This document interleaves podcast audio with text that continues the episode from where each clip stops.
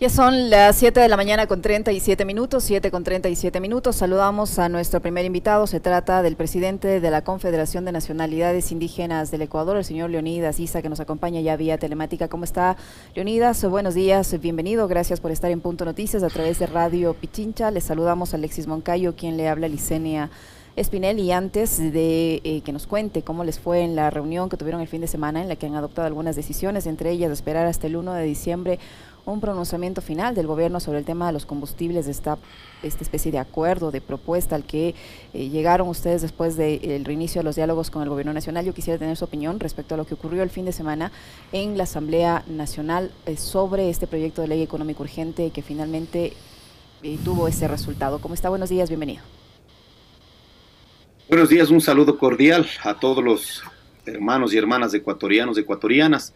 En efecto, el día sábado 27 hemos llevado a cabo el Consejo Ampliado con el único punto, la evaluación de las eh, mesas de diálogo con el gobierno nacional, no solo la del 10 de noviembre, sino la del 4 de octubre y también la propuesta presentada el 5 de agosto, las propuestas presentadas el 25 de mayo, en este caso por las cuatro provincias que se movilizaron, el 11 de junio entregado las propuestas de la Sierra Centro, y así sucesivamente. Entonces, la CONAIE hizo una evaluación de las propuestas del diálogo de los últimos seis meses que democráticamente ha entregado al gobierno nacional.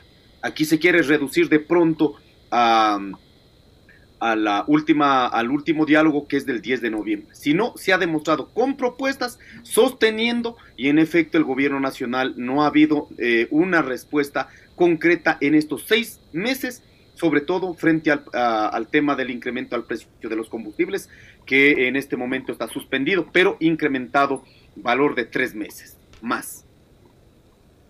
Eh, bueno, en este punto me parece importante, eh, llegaron de las 53 organizaciones de base, llegaron 47 autoridades de pueblos y nacionalidades, de las cuales uno a uno se dio la palabra. En efecto, la resolución es no volvemos más a diálogos que no tengan resultados. En efecto, esperamos, el gobierno nacional ha manifestado de manera pública que el primero de diciembre dará una respuesta frente al tema de los combustibles. Esperamos que sea esto positivo.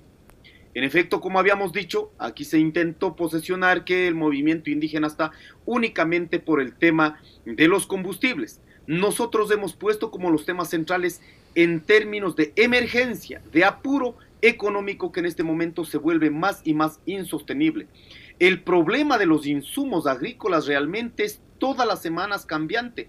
Allí no vemos con objetividad una respuesta por parte del gobierno nacional. ¿Cómo paliamos esta realidad que incrementa permanentemente los insumos agrícolas? Entonces, en este, en este punto, el primer punto que el movimiento indígena declaró en asambleas permanentes, no regresamos a ningún diálogo que no tenga resultados y en efecto a preparar a una medida de hecho no es solo los combustibles, sino todo el atraco del modelo neoliberal que está implementando, en este caso, por parte del gobierno nacional. Todo el problema de privatizaciones. Miremos qué ha pasado con el decreto 238, con el, la última, el último acuerdo sobre la privatización en la importación de los combustibles, con el tema de la, del, arte, del decreto 95-151, el problema petrolero, minero en nuestros territorios, está en la propuesta del movimiento indígena, pero sin embargo, el gobierno nacional, en lugar de responder, más bien sigue más y más profundizando los temas que no están resueltos o que han sido solicitados que podamos tratar de mejor manera. Con, esas, con esos antecedentes, Leonidas, ¿cómo está? Muy buenos días, qué gusto saludarle. Con esos antecedentes y además tomando en cuenta de que el gobierno, yo, yo veo que les está acomodando largas en 15 días, el 1 de diciembre, más adelante, y no hay respuestas. Eh, ¿Usted sigue confiando? ¿Usted sigue creyendo en la palabra del presidente y del gobierno? O sea, ¿cree que las condiciones están dadas como para que haya un ofrecimiento eh, que el gobierno pueda cumplir? ¿O vamos a seguir en eso de que les, les llaman cada 15, cada 20 días o el, el 1 del siguiente mes? Hemos visto en estos seis meses la forma de mantenerse en el gobierno o la forma de relacionarse con el pueblo ha sido a través de las mentiras. Acabo de escuchar en Radio Sonorama al señor Fuertes, en este caso que está diciendo que estamos mintiendo, Cuando se dijo, señor presidente, señora ministra, 10 días, 5 días, la gente no soporta más. Se ha dicho 15 días y ahora dice que no, dijimos 3 semanas. Si en cosas mínimas han instalado a través de la mentira, estos seis meses ha demostrado. No nos olvidemos, cuando se dio esta conversación en el Consejo Nacional Electoral, el presidente se comprometió en revisar las 16 provincias, firmado un acuerdo y después salió a decir que no, no habían acordado aquello. O sea, el gobierno, desde la campaña, en el proceso electoral, ahora en el gobierno, únicamente instalado sus políticas a partir de las mentiras. Es imposible volver a creer al presidente de la República. Por ello, decimos, no es porque creamos en este momento la posibilidad del primero de diciembre, sino porque también ya pues dignifique su palabra. Esperemos que pase el primero de diciembre, pero al menos por parte de nosotros no tenemos credibilidad porque permanentemente se ha mantenido en mentiras. Se imagina, en lugar de eh, acabar los esfuerzos, la fuerza de los ecuatorianos, tenemos que salir a estar terminando las fuerzas o terminando este, nuestras palabras en decir la palabra de uno, palabra de otro. Cuando hay temas importantes que en este país tenemos que defender, más no saliendo a, en este caso, a, a poner las palabras en contra de la mentira del presidente de la República y su equipo de gobierno.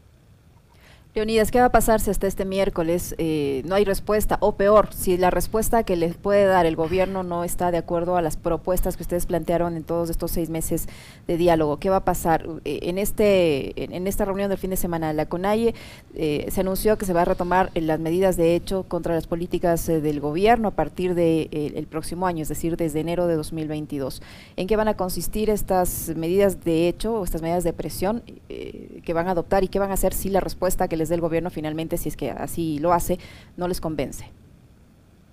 Bueno, nosotros en la mesa del diálogo habíamos dicho que incluso dijeron sería bueno que abrace el señor Risa con el señor presidente de la República. Nosotros hemos dicho, se detallan los resultados de los seis puntos, se da una rueda de prensa y se dice muy bien, este es el acuerdo que se va a dar salida, eh, se va a dar seguimiento al presidente de la República. Por la cual hemos dicho, señor presidente, en los 15 días tendrían la madurez política de decir, estos puntos, estos puntos, estos puntos en el tema de combustible, estos, eh, en esto hemos acordado, firmamos y esto damos un seguimiento.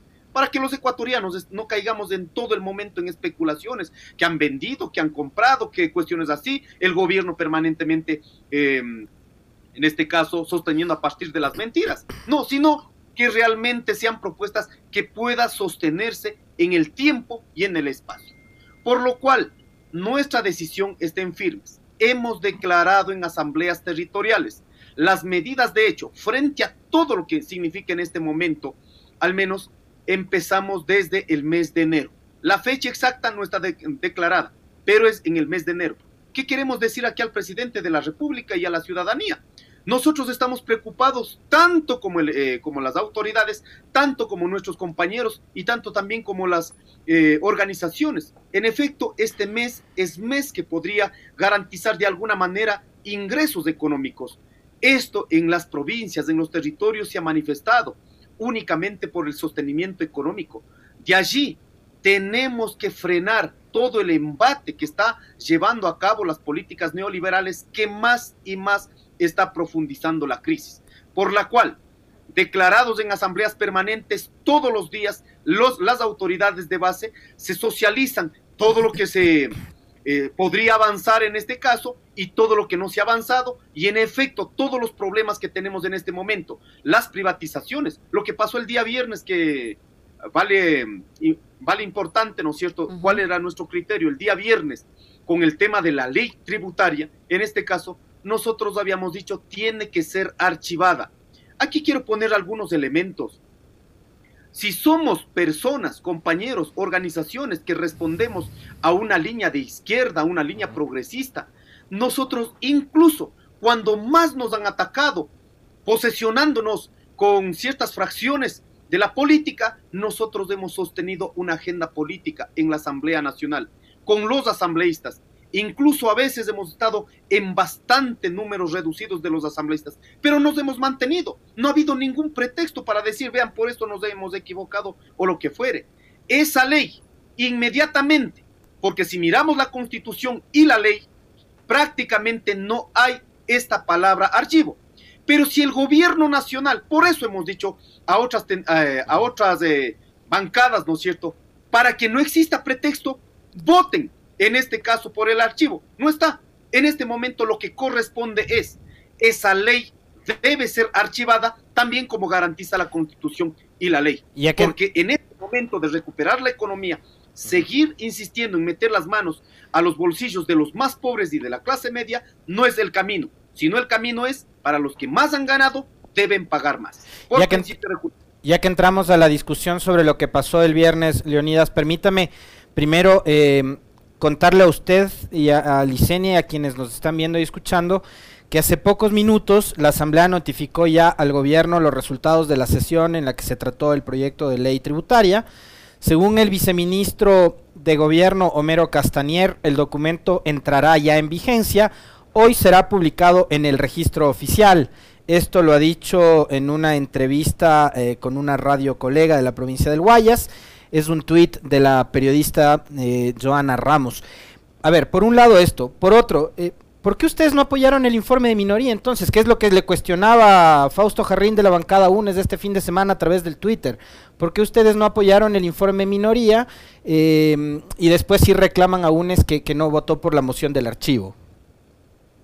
A ver, aquí hay que dejar claro, si somos de tendencia de izquierda no podemos estar en este caso buscando pretextos de lado a lado. Mire, cuando pasó con el tema del señor Carrión, un número de asambleístas actuó con la CONAI. Cuando se pasó todo este tema de, mm, de las ballenas, de igual un número reducido, votamos, pero hemos sostenido una línea. ¿Qué pasó allí? Si en este momento pasaba, en este caso, el informe de minoría, efectivamente eso tenía que llevar nuevamente, ¿no cierto?, al presidente de la República. De igual vetaba y luego, eh, lógicamente, garantizaba eh, aprobar esta ley, por la cual el único camino para que esta ley, esta pretendida ley, no de este tiempo, como dijo el presidente de la República, y es una iniciativa desde hace 10 años que ellos pretenden legalizar todas las formas de precarización laboral, todas las formas de meter las manos al bolsillo de los ecuatorianos, lo que correspondía era archivar. Por eso también decimos, señores, no era simplemente los cambios que se estaba esperando, y es más, en, el informe de minoría, de la misma manera, en el momento de votación, como se veía que no va a tener efecto aquello, simplemente era trasladar otra moción y archivar la ley. No, se hubiera estado en este momento en ninguna subjetividades, en ninguna especulación. Por ello creemos que en los momentos más difíciles la CONAI se ha sostenido en la línea de lucha de izquierda sin buscar pretextos. Cuando andamos buscando pretextos, los lo que están dando es un mensaje a la militancia de que por allí hay algún acuerdo. Lo que nosotros jamás hemos demostrado en los momentos más difíciles que han pasado las pero, leyes. Pero a ver, Pachacuti llegó a un acuerdo con el gobierno, eh, con Creo, en mayo pasado. Y hay otra pregunta adicional, Leonidas, porque digamos, la sensación que queda es esa de que ustedes simplemente no votaron por el informe de minoría porque venía desde el correísmo y de que a ustedes les termina resultando, no sé, pues como eh, mal o negativo eh, apoyar un proyecto que salga desde la matriz del correísmo. O sea, también terminan siendo esos izquierda, progresismo, como sea que se llamen. Pero, ¿qué es impresión?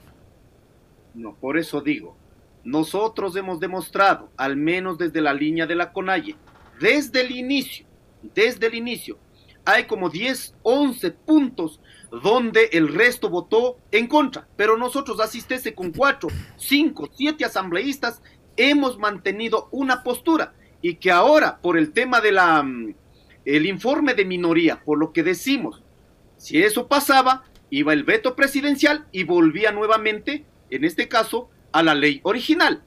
Por ese análisis se había dicho, es preferible que se archive y si es que de allí sale una nueva iniciativa, exigir al mismo gobierno, pero que vayan ya con elementos mucho más claros. Pero esto es la lucha así. Pero no podemos estar como en el desquite, pues. No me votaron en esta ley, entonces tampoco les apoyo. ¿Acaso que están jodiendo aquí al país? Perdón, ¿acaso están jodiendo a los asambleístas de Pachacuti? Por favor, seamos consecuentes. Estamos jodiendo con esa postura a toda la matriz económica de los más pobres, de la clase media. Entonces aprendamos a tener madurez política en las decisiones contundentes que necesita el pueblo ecuatoriano, más no el movimiento Pachacuti únicamente.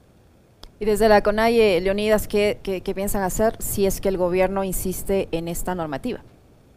Sí, efectivamente hemos dicho, se tiene que derogar, hay una, eh, un, un proceso que se debe llevar a la Asamblea Nacional o del otro también desde la sociedad civil, desde las organizaciones, los procesos de inconstitucional caben perfectamente en ese proceso. Pero eso toma su tiempo y mientras tanto ya habrá la afectación del caso. Así es, por eso esto es, esto es una lucha así. O sea, hubiéramos estado tranquilos si es que en este caso todos los que estaban conscientes de lo que significaba el efecto negativo para la población ecuatoriana, es más, he escuchado donde dice cuidado con que den paso por el, eh, por el Ministerio de la Ley porque eso no está constante. Sí, pero ya conocemos al gobierno nacional, pues. Ya conocemos al gobierno nacional cómo se ha mantenido de mentira en mentira. Era mejor que allí en el Pleno de la Asamblea se cierre cualquier posibilidad. Ya está, entonces en este momento, por la vía legal en la Asamblea o por la vía, en este caso también, eh, hay que luchar por la vía de la inconstitucionalidad. No tenemos de otras. En ese sentido, de igual, el gobierno nacional en lugar de ir resolviendo, lo que está haciendo es acumulando más problemas y que esto estará lógicamente coordinada, articulada dentro de las demandas más que también eh, que se sigue teniendo en este momento por parte de la organización y de la sociedad civil. ¿Y ha habido alguna conversación al interior de Pachacuti sobre los escenarios que pueden venirse a raíz de lo sucedido el fin de semana en la Asamblea Nacional con esta ley, Leonidas? Porque eh, resulta que la presidenta de la Asamblea pertenece a Pachacuti, ¿no? Así es. El día de hoy tenemos la reunión con los compañeros asambleístas y están ya mirando los escenarios en los siguientes días. Lo que decimos es que aquí vamos a dar una lucha legal, una lucha allí, porque esta ley no resuelve el problema, en este caso del fisco, como pretende, más bien meten la mano a los más pobres, a la clase media, y los que siempre han tenido, tenido, beneficios seguirán beneficiándose. Y además esta ley es tan perversa donde garantiza legalizar los capitales extranjeros que no está detallando ni siquiera eh, los orígenes. Si miramos en la transitoria final donde dice, solo si es que dan cuenta que es un capital que venga de algún ilícito, solo en ese momento van a suspender. Oigan, por favor, ¿en qué país estamos? Y lo que están garantizando con esta ley es que ingresen o se legalicen, ¿no es cierto?, los rubros de la economía que muchas veces está plagada, ¿no es cierto?, por el tema de la ilegalidad, de la ilegitimidad de esos recursos. Ahora, con eh, la puesta en vigencia de la, de la, ley vía decreto, ya está, es un hecho, lo ha dicho el viceministro de Gobierno, que van a enviar al registro oficial hoy. Eh, ¿Cómo quedan las, las condiciones para la gobernabilidad, Leonidas? ¿Cómo queda el gobierno eh, frente al país? Le pregunto esto por qué, porque a ver, eh, si bien hay, hay sectores eh, políticos y de la opinión pública que creen que el gobierno se salió con la suya, otra vez volvemos más o menos al, al formato, al sistema que empleó Lenny Moreno, ¿no? Nos salimos con, la nuestra. Eh, va a pasar supuestamente por el, por el, por, el, Ministerio de la Ley este proyecto tributario. Eh, pero termina siendo una derrota porque el proyecto estrella del gobierno es rechazado, es negado por la mayoría de los de los asambleístas y de las bancadas. Entonces, ¿cuáles son las condiciones de gobernabilidad que va a tener en adelante el presidente Lazo? Nosotros al menos nos miramos, si vemos las encuestas que muchas veces hasta están, están siendo infladas, hay una reducción enorme de la gestión del presidente de la República. Con esto lo único que están haciendo es acumular más problemas. Presidente de la República, en lugar de llevar a cabo las ilegalidades, en lugar de llevar a cabo las mentiras, en lugar de llevar a cabo esta ley que realmente fue rechazada, pero que va a entrar por el Ministerio de la Ley, más bien ponga pausa, acuerde los puntos con la mayoría de los ecuatorianos, no siga beneficiándose en sí solo a las clases pudientes en este país. Lo único que está haciendo es provocando más y más. No nos olvidemos las luchas anteriores. Para darse un estallido social se dieron veintena de 27 eventos antes de aquello en el último año. Entonces no es la lucha simplemente como han dicho, no de noche a la mañana, o tampoco pueden venir a decir ha sido un fracaso. Las luchas de a poco frente a la realidad de los bolsillos de la mayoría de los ecuatorianos, que somos pobres y clase media, lógicamente irá habiendo estas reacciones, por la cual el presidente, en lugar de resolver, lo que está es acumulando más y más rechazo popular, rechazo de la ciudadanía. Leonidas. Por eso quiero aquí.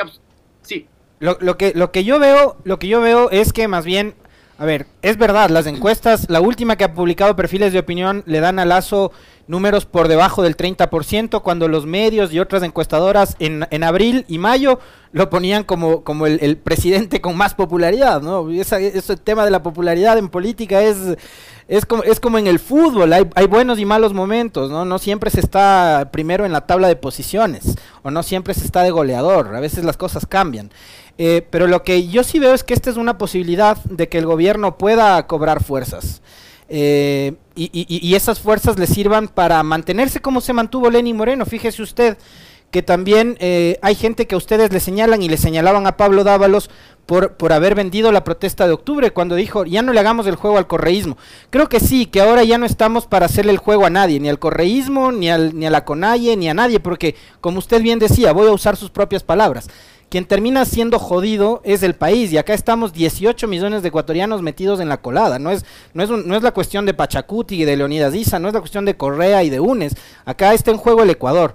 Eh, hablamos de madurez política. Esa madurez política, Leonidas, no debería ser que usted y que el correísmo, que el mismo Correa se sienten a dialogar y digan, planteémosle una salida al país desde el progresismo y la izquierda, porque el neoliberalismo nos va, a nos va a terminar de licuar. O sea, la madurez no debería también convocarles a todos ustedes que son los líderes políticos del momento a que se sienten definitivamente a conversar, porque lo que está pasando no es poca cosa, ¿no? Yo sé, yo no creo realmente que pase por las atribuciones o por las decisiones de los líderes, sino pasa por una agenda progresista, una agenda de izquierda. En muchas veces estos acuerdos que se han visto, eh, como vimos, ¿no es cierto?, en el proceso electoral que se reunieron en el, se reunieron el señor, se reunieron, perdón, el señor Nebo, el, el señor Correa, el señor este, Guillermo Lazo. Imagínense, con esas reuniones, ¿a dónde se iban? Entonces, por eso, en lugar de garantizar un proceso de debate que, de debate que esté instalado en la sociedad, esto queda, pareciera que queda bajo la decisión de los líderes. Eso es lo que nosotros no promulgamos. La tesis de izquierda, la tesis del progresismo debe ser sobre la agenda. Pero cuando uno hace los esfuerzos de unificar en una tendencia mucho más amplia, que en muchas veces nuestras bases jamás vamos a reconocer una tendencia política, pero que estamos luchando por los mismos procesos, pero viene la ley por un capricho, acaban de votar. Oiga, ¿de qué estamos hablando? Por ello creemos, en este momento es de absoluta responsabilidad. Por las condiciones que haya sido, se necesitaba la votación de UNES. Y UNES no alineó a una tesis de izquierda ni del progresismo. Ya basta de seguir diciendo, oiga, estaban votando de esta manera. Sí, efectivamente, pero deben reconocer que hay una tesis dentro de la CONAI, dentro de las organizaciones, dentro de los asambleístas que se han mantenido, incluso en los momentos más difíciles pero en muchas veces también que hemos recibido desde otros sectores, supuestamente de izquierda del progresismo, ataques. Eso es lo que en este momento el país no puede seguir viviendo en esas vicisitudes. No va a depender de los liderazgos fuertes, fuertes que impongan, sino de respetar una plataforma amplia en donde esa plataforma sea correspondida por las decisiones en la Asamblea en las organizaciones de la sociedad civil y en una lucha mucho más conjunta, amplia, en contra del modelo neoliberal, porque no es una lucha únicamente en contra del presidente de la República o su gobierno, es todo un conjunto de las políticas neoliberales que está instalada en Latinoamérica, sobre todo a través de los gobiernos de la derecha. Leonidas, eh, en esta reunión que van a tener hoy con los eh, legisladores de Pachacuti, como con ahí ustedes pueden proponer que la presidenta de la Asamblea que pertenece a las filas de Pachacuti convoque a una sesión lo más pronto posible, sesión del Pleno de la Asamblea Nacional, una vez que el gobierno eh, cumpla con este anuncio que, de promulgar esta ley, eh, pese a toda la, la, oposición que hay al respecto, y a través de la Asamblea se la deje sin efecto en el menor tiempo posible. ¿Cree usted que ¿Hay la suficiente conciencia también de parte de la presidenta de la Asamblea para dar diligencia a este tema? Vamos a mirar cuáles, qué posibilidades nomás existe. Como hemos dicho, la CONAIE siempre, incluso en contra de muchos compañeros asambleístas, hemos tenido que opinar, porque nosotros respondemos a una línea política donde están asentado más pobreza en nuestros territorios, por la cual de estos territorios salieron como representantes. Lo que tienen que hacer es alinear a una postura política frente a la cruda realidad de las cuales fueron elegidos nuestros asambleístas. Vamos a ver estas posibilidades, capaz de que nuestras autoridades en la Asamblea Nacional tomen una postura correspondiente a esta realidad y a lo que significa este, esta ley que está, que está en debate en este momento. Muchísimas gracias. No sé si tienes más inquietudes, Alexis. Muchísimas gracias, Leonidas, por su tiempo, por la información que nos ha proporcionado y vamos a estar pendientes de cómo eh, evoluciona este tema. Le molestaremos nuevamente. Muy amable. Muchísimas gracias. Gracias, Leonidas. Muchas gracias. Un saludo cordial. Lo propio, muy amable. Leonidas Isa, presidente de la CONAI, ha estado con nosotros, 8 con 3 minutos. Una pausa, regresamos para conversar con el ex candidato a la, a la vicepresidencia de la República, el ingeniero Carlos Robascal.